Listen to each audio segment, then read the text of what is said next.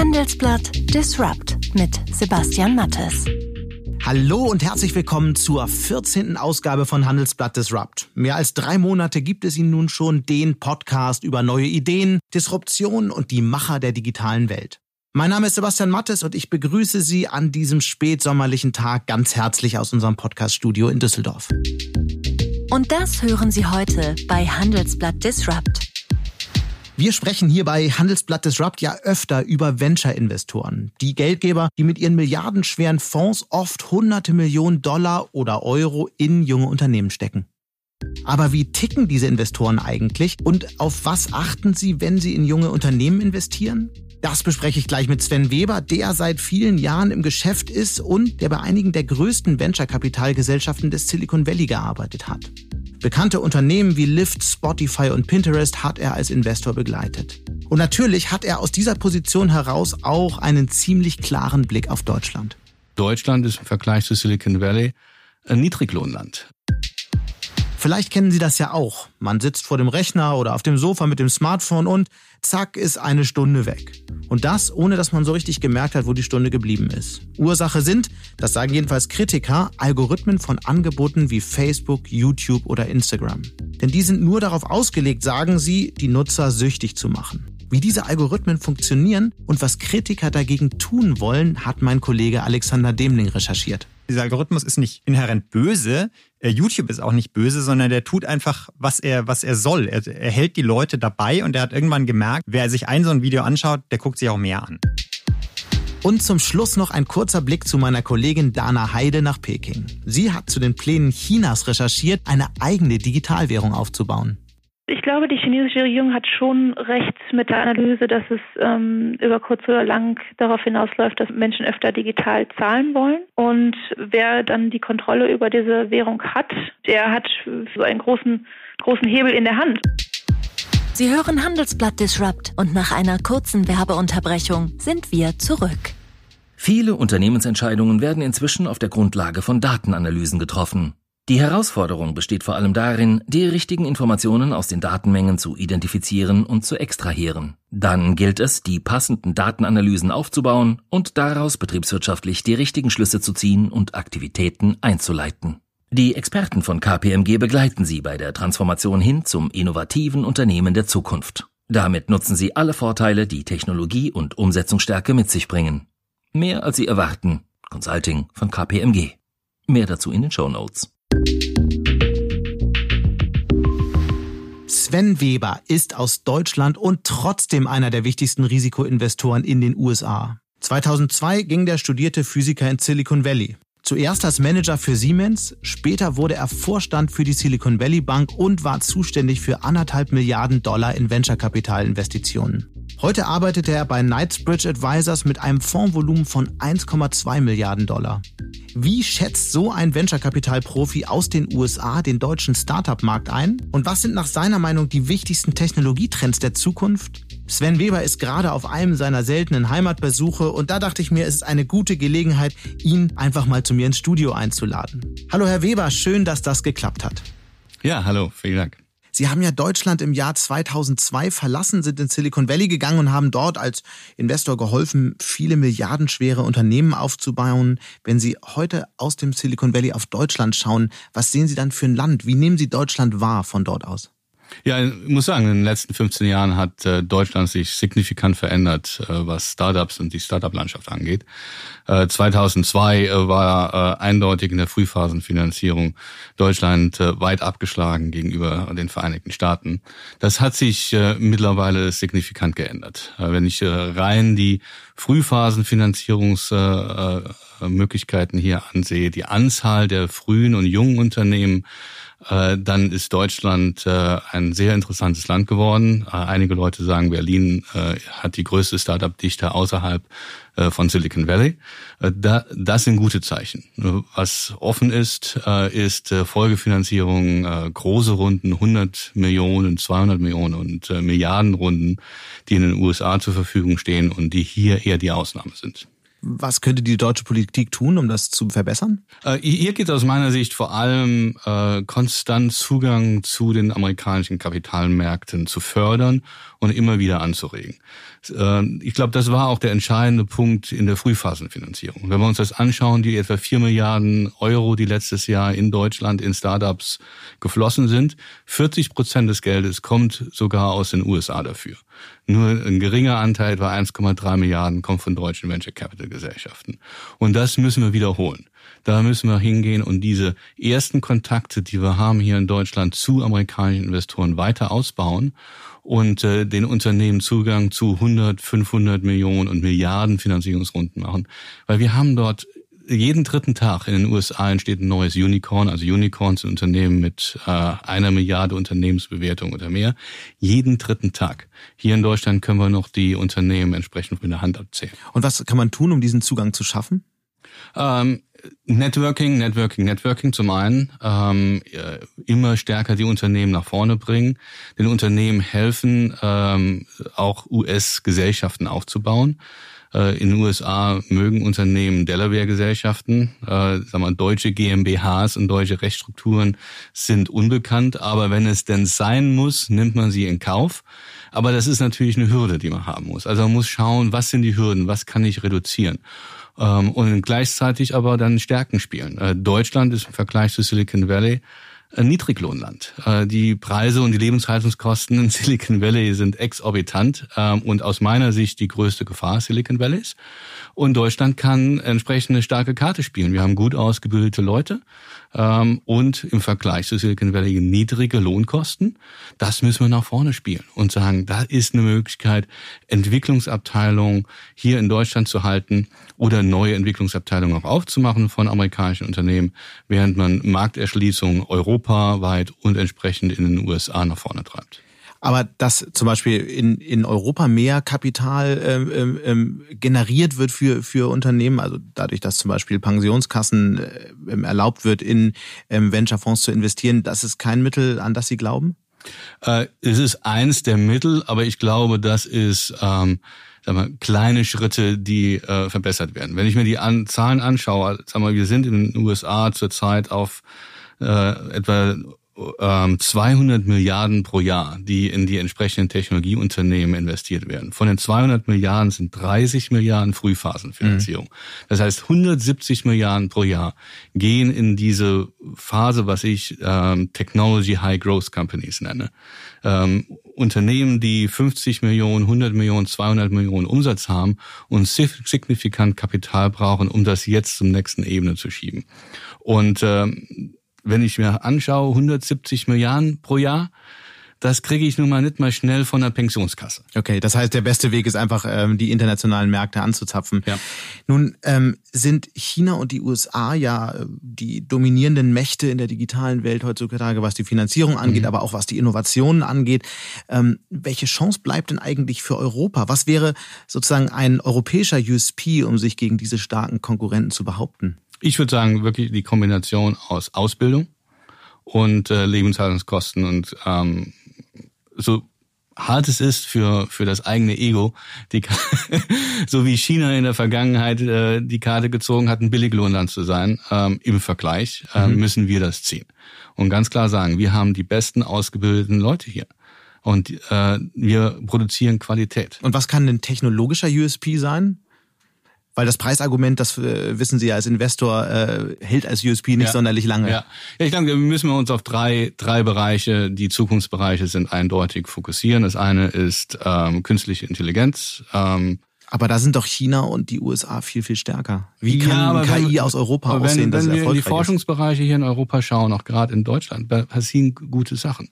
Wir müssen entsprechend äh, die Brücke bauen aus der Forschung hinein in die Startups, ähm, gerade in der, in der künstlichen Intelligenz. Dasselbe ist für Biotechnology, ähm, dass wir da eine entsprechende Brücke haben. Und der letzte Bereich, ich glaube, ähm, wo wir auch stärker entsprechende Brücken bauen müssen zu dem, was wir in starken Forschungen haben in Universitäten und Max-Planck-Instituten und ähnliches, äh, ist auch im Bereich Cybersecurity. Das sind die drei großen Gebiete äh, für die nächsten 20 bis 30 Jahre, die einfach Technologie dominieren werden. Und äh, wir müssen als Europa und als Deutschland mindestens einem davon ähm, signifikante ähm, ja, Claims schaffen. Sie sind 2002 in die USA gegangen, haben dann erst für Siemens dort gearbeitet und wie ging es dann weiter? Ja, von Siemens ähm, äh, habe ich ein paar Jahre äh, mehr oder weniger auf eigene Rechnung gearbeitet, bin dann äh, zu Silicon Valley Bank gegangen.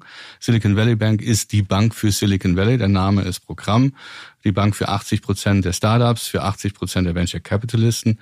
Und ich war dort Vorstand äh, zuständig äh, für deren Investmentbereich SVB Capital mit 1,5 Milliarden unter Management in der Struktur eine Dachfondsstruktur, äh, investiert in die großen Venture Capital Gesellschaften, die Sequoias der Welt, die Greylocks mhm. der Welt und dann direkt Investmentstrategie zu sagen, in die besten Unternehmen der besten Venture Capitalisten äh, investieren wir nochmal Geld extra. Erinnern Sie sich noch an das erste Milliardenunternehmen, das ja, Sie investiert das war, haben? Das war Twitter. Okay. Äh, wir sind da äh, über die Bank äh, zu einer vernünftigen Bewertung reingekommen. Und als welchem Jahr?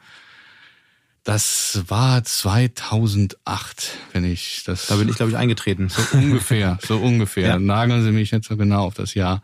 Und als an Twitter die 10 Milliarden Grenze überschritt, äh, haben wir uns natürlich kräftig gefreut. Sie haben ja, glaube ich, einige Dutzend weitere Einhörner ja. danach ähm, finanziert und ja. mit aufgebaut quasi dadurch. Gibt es so Muster, die man erkennen kann? Also woran kann man sehr früh sehen, dass dieses, dass ein Unternehmen das Potenzial hat, irgendwann mal so groß zu werden? Ja, es, es gibt das schöne äh, Sprichwort das drüben, das ist äh, Success breeds Success. Ähm, wenn, wenn man sich genau anschaut, wo die die, der meiste Wert geschaffen wird im Innovationsbereich oder in Venture Capital, ist das auf eine sehr geringe Anzahl von Venture Capital Gesellschaften und dann wiederum eine sehr geringe Anzahl von individuellen General Partners, also Venture Capitalisten, also Managern. Äh, und da kann man das auf gut 50 Personen runterkochen. Wenn man, wenn man äh, sozusagen diese 50 Personen, die mögen miteinander investieren, ähm, die, der Top-Person von Sequoia mag mit der Top-Person von Greylock zusammenarbeiten, weil sie vorher schon mal zusammengearbeitet haben und einen Erfolg generiert haben. Also ist eine der Indikatoren, sind die richtigen Leute im Unternehmen? Habe ich die richtigen Leute im Aufsichtsrat? Habe ich die richtigen, in dem Fall Geldgeber, die Sequoias oder die Greylocks oder die Bessemers, die Red Points und andere? Äh, sind, sind die darin investiert? Und dann natürlich, wie sieht das Manager-Profil aus? Was für Personen sind die Manager? Mhm. Aber äh, äh, einer der Hauptgesichtspunkte ist wirklich, wer sind die Investoren? Und äh, einer der Erfolgsrezepte ist natürlich, wenn, wenn man einen erfolgreichen Investor im Aufsichtsrat hat, selbst wenn es im Unternehmen nicht so ganz gut geht, hat äh, diese Person die Erfahrung, wie kommt man vielleicht aus dem Schlamassel raus, in dem man ist? Hm. Und äh, welchen, also welchen Telefonhörer kann er in die Hand nehmen? Wen kann er anrufen? Kann er einen Mark Zuckerberg anrufen, einen Gründer von Google und sagen, hier, äh, helf uns mal oder schau das Unternehmen mal an, äh, können da Zusammenarbeiten entstehen oder im Zweifelsfall kannst du das Unternehmen kaufen. Und das sind diese Netzwerke, die unheimlichen Wert haben. Sprechen wir mal über die Menschen, über die Unternehmer. Mhm wenn, wenn Sie ein Unternehmen kennenlernen, woran erkennt man, ob er Potenzial hat, so ein Milliardenunternehmen aufzubauen? Welchen Eindruck hatten Sie zum Beispiel von Elon Musk oder Peter Thiel oder Travis Kalanick? Mit all denen hatten Sie ja zu tun, als Sie zum ersten Mal mit denen gesprochen hatten. Woran ja, erkennen mal, Sie, dass ein Unternehmer mit Potenzial Zu, zu Peter Thiel gibt es eine interessante Geschichte. Ich habe seinen, ähm, seinen ersten, äh, einen seiner ersten Pitches gesehen in der Series A. Und äh, ich muss zu meiner Schande bestehen, gestehen, äh, dass ich Nein gesagt habe. Welches Unternehmen war das? PayPal. ähm, vor allem wiederum kommt darauf auf äh, die Unternehmenpersönlichkeiten, die da sind. Die, Unternehmens die Unternehmerpersönlichkeiten sind Charaktere, äh, sind durchaus Personen, die anecken, die ähm, die ja, einfach sich über ein Nein oder etwas ist nicht möglich hinwegsetzen. Die sagen, es, es muss möglich sein. Und wenn man sich das anschaut, alle Erfolgreichen von den Namen, die Sie genannt haben, bis hin zu Steve Jobs, es wurde einfach über die Grenzen hinaus gepusht. Und das sind natürlich auch keine einfachen Personen. Das muss man sagen. Also der Vorteil ist, dass sie über die Grenzen hinaus pushen. Der Nachteil ist, dass es natürlich im Intermenschlichen äh, durchaus Schwierigkeiten geben kann. Und da kommt es wiederum darauf an, können diese Personen mit den richtigen Leuten im Aufsichtsrat gepaart werden, zusammengebracht werden, damit äh, da jemand nicht komplett aus dem, aus dem Ruder läuft und ähm, sagen wir, zu stark und zu kreativ wird oder zu provokativ äh, im, in der Unternehmenskultur wird. Also die Kombination aus ähm, hungrig sein man, und über die Grenzen hinaus pushen, da, sich erfolgreich sein wollen, wirklich das muss, muss man sehen und das muss man spüren. Man muss aber Grenzen einführen, sonst geht das komplett außer Kontrolle. Für Investoren wie Sie ist es ja besonders wichtig, nicht nur spannende Leute sehr früh kennenzulernen, sondern auch die wichtigsten Trends früh mitzubekommen. Wie, wie machen Sie das? Gehen Sie auf Konferenzen? Was lesen Sie? Ähm, ich, ich schaue mir äh, einfach Daten an. Ich, ich schaue mir an, wo fließt das Geld äh, in der Frühphase wo investieren die Angel-Investoren? Wo wird das Geld investiert in Series A? Was sind Muster, die entstehen? Wo, wo entstehen auf einmal Cluster von, von neuen Themen, in die auf einmal Geld hineinfließt?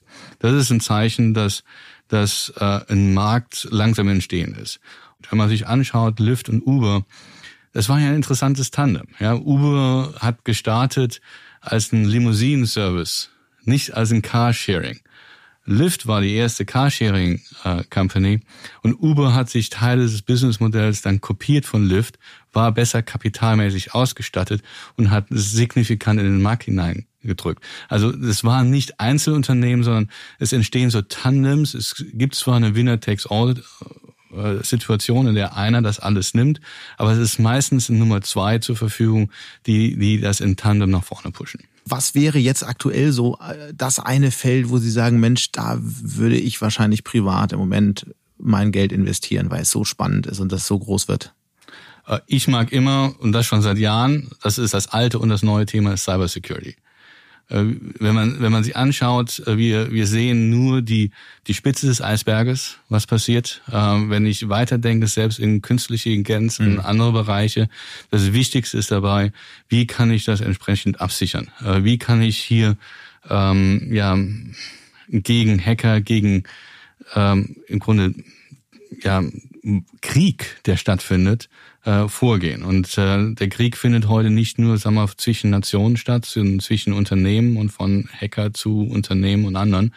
Und äh, mit jeder neuen Technologie, die wir einführen, mit jeder Sache, mit Internet of Things, mit neuen äh, kleinen Devices, die auf einmal verbunden sind mit dem Internet, entstehen neue Möglichkeiten für Hacker reinzukommen.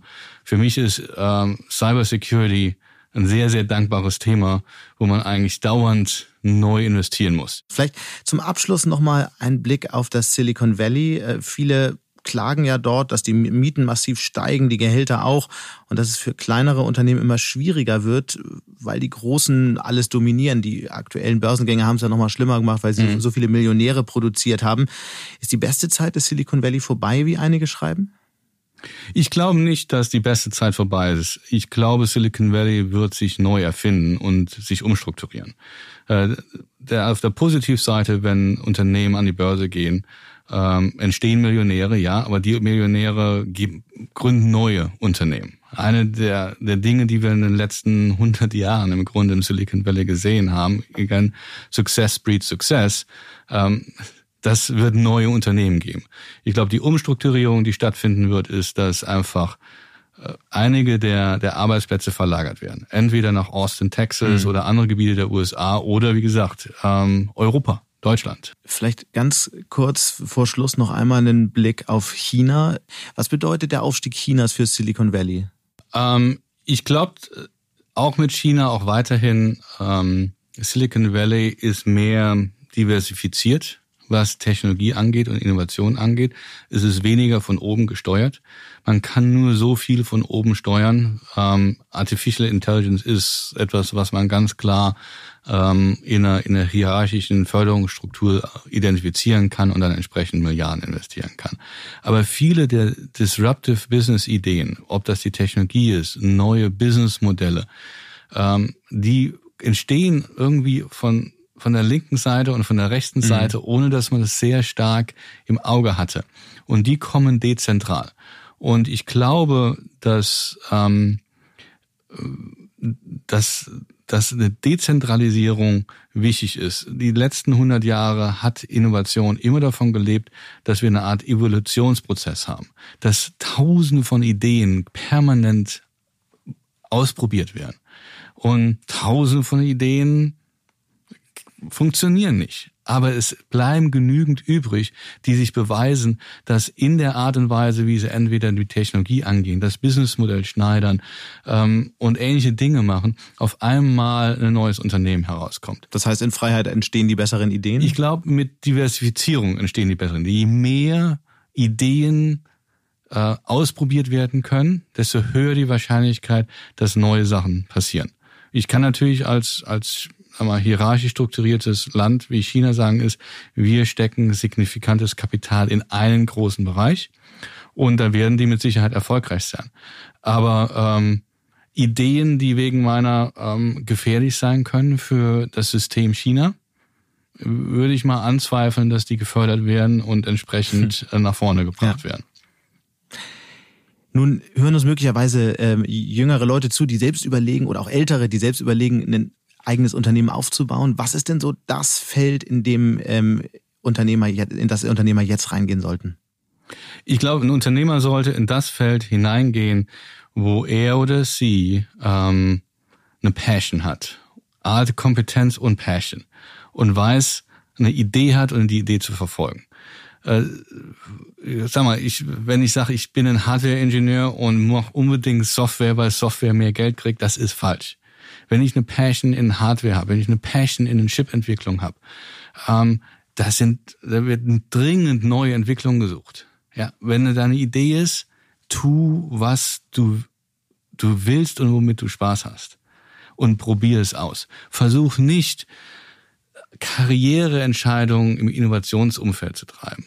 Ich bin in den Bereich auch nur hineingeschlittert. Das waren zufällige Schritte, die entstanden sind hätte ich mir nie träumen lassen mit dem Hintergrund als Physiker, dass ich auf einmal Geld von links nach rechts und wieder zurück von rechts nach links schiebe. Aber das sind der eigenen Passion folgen die eigenen Kompetenzen nach vorne schieben, unabhängig davon, was jetzt gerade Mode ist. Nämlich was heute Mode ist, ist, ist morgen Schnee von gestern. Aber wenn man was weiß und wenn ich weiß, wie ich die nächste Generation von Chip-Technologie nach vorne schiebe, selbst wenn heute wenig Leute in Chip-Technologie investieren, die Passion bringt es nach vorne. Wunderbar, wunderbares Schlusswort. Ganz herzlichen Dank, Sven Weber. Danke. Facebook verbreitet einen Livestream des Amoklaufs in Christchurch im Netz und hat größte Mühe, ihn wieder einzufangen. Eine 14-Jährige begeht Selbstmord und das sozusagen vor den Augen der gesamten britischen Instagram-Gemeinde. Und Verschwörungstheoretiker können in allen Netzwerken scheinbar ungehindert immer neue Lügen verbreiten und Angst schüren. Für Kritiker ist klar, Schuld sind die Algorithmen. Dieselben, die auch dafür sorgen, dass wir uns stundenlang auf den genannten Plattformen aufhalten. Aber wie funktionieren diese Algorithmen eigentlich und wie hängt das alles zusammen? Der Frage ist mein Kollege Alexander Demling nachgegangen, der jetzt zu mir ins Studio gekommen ist. Hallo Alex. Hallo Sebastian. Lass uns nochmal ganz von vorn anfangen. Was genau regeln eigentlich die Algorithmen bei Facebook und YouTube und Instagram? Die Algorithmen regeln, was du auf Facebook und YouTube siehst, aber vor allem, was du auch alles nicht siehst. Man muss sich ja vorstellen, auf YouTube zum Beispiel äh, kommen jede Minute 300 Stunden neue Videos drauf. Und es sind schon Milliarden Stunden äh, sind jetzt schon auf der Plattform.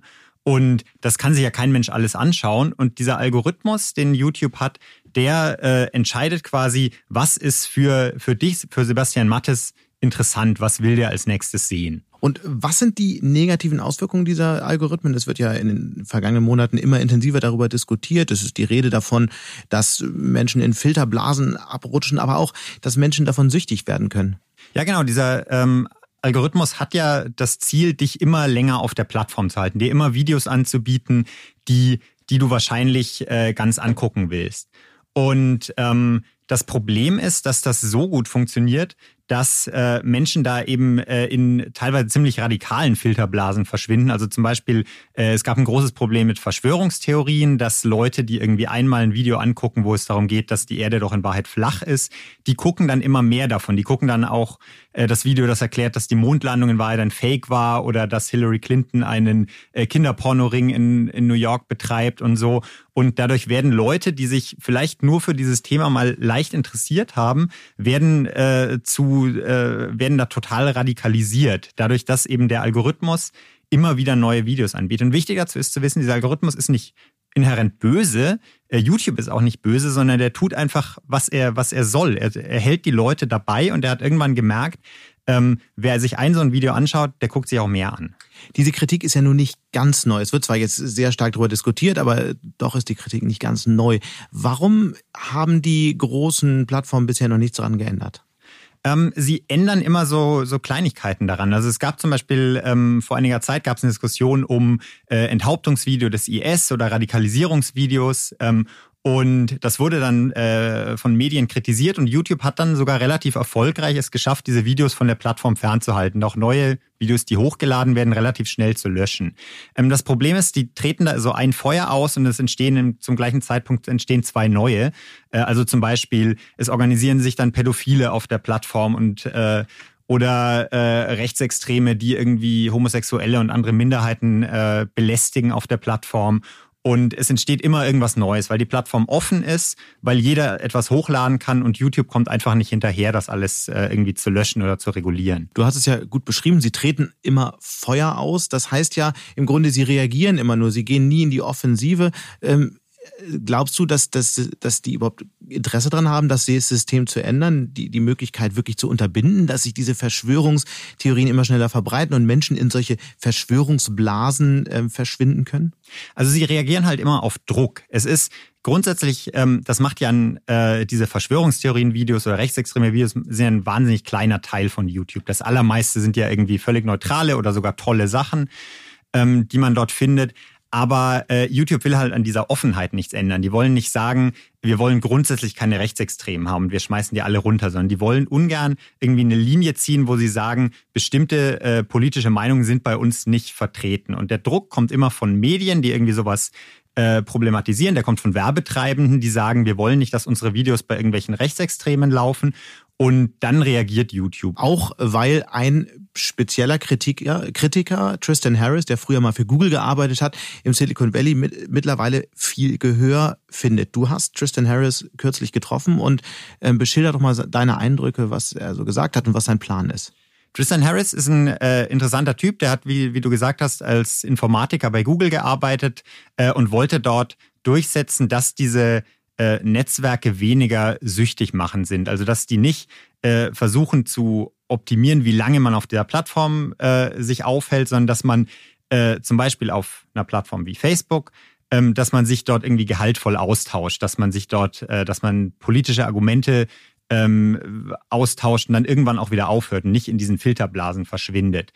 Ähm, und der findet damit immer mehr Gehör, weil eben, weil er politisch gut vernetzt ist, weil er ähm, Senatoren in den USA berät und ähm, ist dadurch zu einem gefährlichen Kritiker geworden, weil natürlich diese politische Diskussion, Zerschlagung dieser Konzerne, härtere Regulierung dieser Konzerne, das bedroht natürlich deren Geschäftsmodell. Aber wie soll das denn eigentlich funktionieren und was sind seine Vorschläge?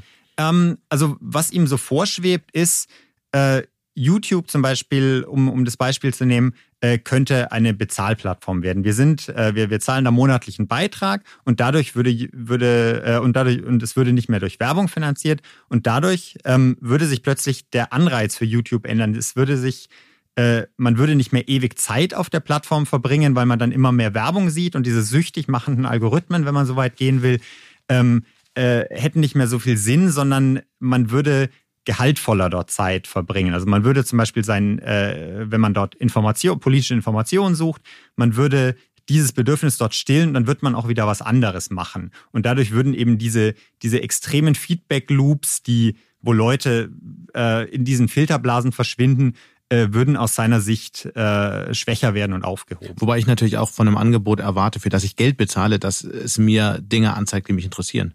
Ja, das, das, das würde schon so bleiben, aber es würde wahrscheinlich diese, diese ähm, Offenheit für alles Mögliche ähm, würde stärker eingeschränkt, denn dann würde ja auch ein äh, es entstehen, dass äh, es zwar diese paar Verschwörungstheoretiker gibt, aber die allermeisten Leute interessieren sich ja nicht dafür und werden sogar äh, schockiert zu wissen, dass das, äh, dass es sowas auf der Plattform gibt und würden sich vielleicht von dort abmelden. Also wenn jetzt Netflix zum Beispiel, was ja so ein, so ein Dienst ist, für den man bezahlt, ähm, wenn die plötzlich anfangen würden, da äh, rechtsextreme Dokumentationen zu verbreiten, dann würden sehr viele Leute sagen, damit will ich nichts zu tun haben. Das wäre für Netflix ein Riesenproblem. Ähm, äh, für YouTube ist es das bisher nicht so richtig. Aber letztlich wird natürlich Google und YouTube werden kein Interesse daran haben, ihre Dienste kostenpflichtig zu machen, weil sie dann einen Großteil ihrer Nutzer verlieren werden. Heißt es für wahrscheinlich, dass ein Systemwechsel irgendwann kommt? Also ähm, das stimmt einerseits. Wirtschaftlich funktioniert das Modell von, von Facebook, von YouTube immer noch wahnsinnig gut. Und warum sollte man das aufs Spiel, äh, aufs Spiel setzen? Das ähm, werbefinanzierte Modell. Das werbefinanzierte Modell. Andererseits ähm, es ist jetzt so viel medialer Druck, Druck von Werbetreibenden, die sagen, bei bestimmten Videos möchte ich meine Werbung nicht mehr sehen. Ähm, auch politischer Druck, diese Konzerne zu zerschlagen, ist entstanden, dass ich mir nicht vorstellen kann, dass sich da gar nichts verändert. Also ähm, man muss sehen, Facebook zum Beispiel ist jetzt seit knapp vier Jahren, seit der amerikanischen Präsidentschaftswahl, nee, drei Jahre sind es, ähm, ist eigentlich im Dauerfeuer für irgendwelche Inhalte, die dort, äh, die dort stattfinden. Ähm, und irgendetwas Grundsätzliches, glaube ich, muss sich dort verändern, weil diese Unternehmen irgendwie auch aus dieser, aus dieser Spirale rauskommen wollen. Ob es so weit geht, dass äh, Facebook oder ein YouTube äh, nur noch zahlende Nutzer reinlassen, kann ich mir auch nicht vorstellen, aber irgendetwas dazwischen, glaube ich, wird passieren. Es bleibt die Hoffnung, dass die Plattformen irgendwann mehr Verantwortung für die Inhalte übernehmen, die auf ihren äh, Angeboten zu sehen sind. Danke, Alex, und auf bald. Vielen Dank, Sebastian. Auf bald. Wenn wir über Kryptowährung sprechen, dann vor allem über den Bitcoin und über Facebooks Libra.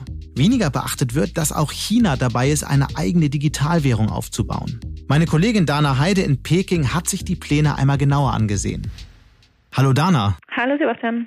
China arbeitet ja an einer eigenen Digitalwährung. Was steckt genau dahinter und was verspricht sich China davon? Genau, China arbeitet seit fünf Jahren ungefähr an einer eigenen Digitalwährung. Ähm, sie haben da auch eine eigene Abteilung geschaffen in der äh, Zentralbank.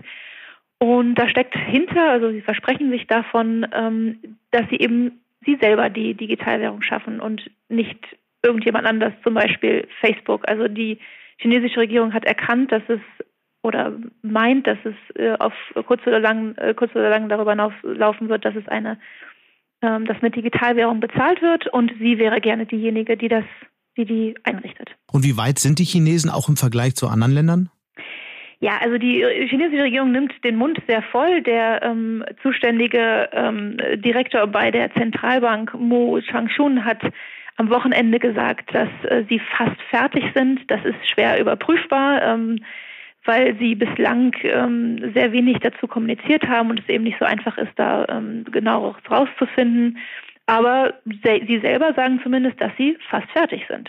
Hm. Dana, aber bewertet das doch nochmal aus einer anderen Perspektive. Das ist ja auch im Vergleich zu Bargeld noch eine Möglichkeit für die chinesische Regierung, die Bevölkerung noch stärker zu überwachen, weil man noch genauer sehen kann, wofür die Menschen das Geld ausgeben. Wie bewertest du das?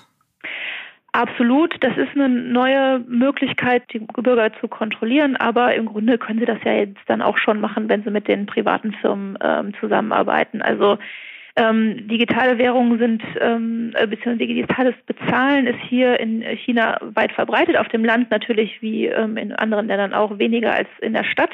Also wenn ich hier in Peking äh, mit Bargeld bezahlen will, was ich immer noch ganz gerne mache, ähm, als Deutsche, ähm, werde ich immer groß angeguckt und äh, es äh, herrscht große Gradlosigkeit, wo sie jetzt das Wechselgeld herkommen, um es jetzt mal überspitzt ähm, zu sagen. Und wie blickt man in China auf die Anstrengungen von Facebook, eine digitale Währung aufzubauen, speziell im Hinblick auf Libra? Ja, sehr kritisch. Ähm, grundsätzlich ist ähm, China sehr kritisch gegenüber ähm, Währung, Kryptowährung jeglicher Art. Das ist ja auch schon äh, stark ähm, reglementiert worden. Ähm, IC, äh, also Initial Coin Offerings sind äh, sogar äh, verboten.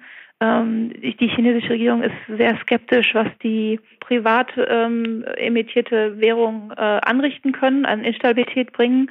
Und wenn sie das selber unter Kontrolle haben und ähm, selber auch diese Kryptowährung ausgeben, also die Zentralbank und auch andere Finanzinstitute sollen das, sollen diese Kryptowährung dann ausgeben, dann haben sie das unter Kontrolle, wie viel ähm, im Umlauf ist und wer das wie ausgibt. Ähm, ich finde, das passt schon ganz gut in die Strategie der, ähm, der Chinesen. Mhm. Und kein anderes Land bemüht sich ja in dem Feld so stark, so schnell voranzukommen, auf jeden Fall von staatlicher Seite. Hältst du es für einen Fehler, dass die anderen Nationen da eher ein bisschen zurückhaltend sind? Also ich glaube, die chinesische Regierung hat schon recht mit der Analyse, dass es ähm, über kurz oder lang darauf hinausläuft, dass Menschen mit ähm, Menschen öfter digital zahlen wollen. Und ähm, wer dann die Kontrolle über diese Währung hat, der hat viel, äh, ein, ein, also einen großen, großen Hebel in der Hand. Und ähm, deswegen wäre auch wahrscheinlich die für die Europäer es an der Zeit, da sich mal stärker darauf zu konzentrieren und auch vielleicht an einer eigenen Währung zu arbeiten. Zumindest als Alternative zu anderen äh, Währungen und vor allem zu privaten Währungen wie äh, Bitcoin oder Libra. Du bist jetzt zwei Wochen, glaube ich, in Peking. Wie war so die erste Zeit? Wie bist du angekommen? Gut, gut. Peking macht es einen, einen sehr einfach. Ähm, das Metrosystem ist total äh, einfach und super. Man kommt toll durch die Stadt. Und äh, genau, man, äh, das Essen ist toll. Ähm, und es ist einfach eine, eine sehr spannende sehr spannende und lebhafte Stadt. Und auch eine sehr spannende Zeit, in der du da bist. Wir werden uns sicherlich bald widersprechen. Ganz herzlichen Dank und viele Grüße nach Peking, Dana. Dankeschön. Tschüss. Bis bald. Und damit sind wir auch schon wieder am Ende von Handelsblatt Disrupt. Nächste Woche beschäftigen wir uns ausschließlich mit dem technologischen Aufstieg Chinas. Ein Thema, das sich viele von Ihnen in den vergangenen Wochen gewünscht hatten. Mein Kollege Stefan Scheuer ist dann bei mir im Studio. Er hat nicht nur viele Jahre in Peking gelebt, Stefan hat über Chinas technologische Ambitionen auch ein höchst lesenswertes Buch geschrieben. Also, ich kann nur empfehlen, seien Sie nächste Woche wieder dabei. Wenn Ihnen unser Podcast gefallen hat, dann hinterlassen Sie doch einfach eine Bewertung bei iTunes oder schreiben Sie mir direkt eine E-Mail an mattes.handelsblatt.com, Mattes mit zwei T und H.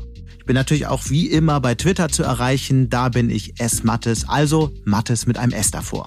Dank an dieser Stelle auch an meine Kollegen Alexander Voss und Migo Fecke sowie Susanne Petersen und Audiotheker mit der neuen Podcast-App Lekton für die Produktionsunterstützung.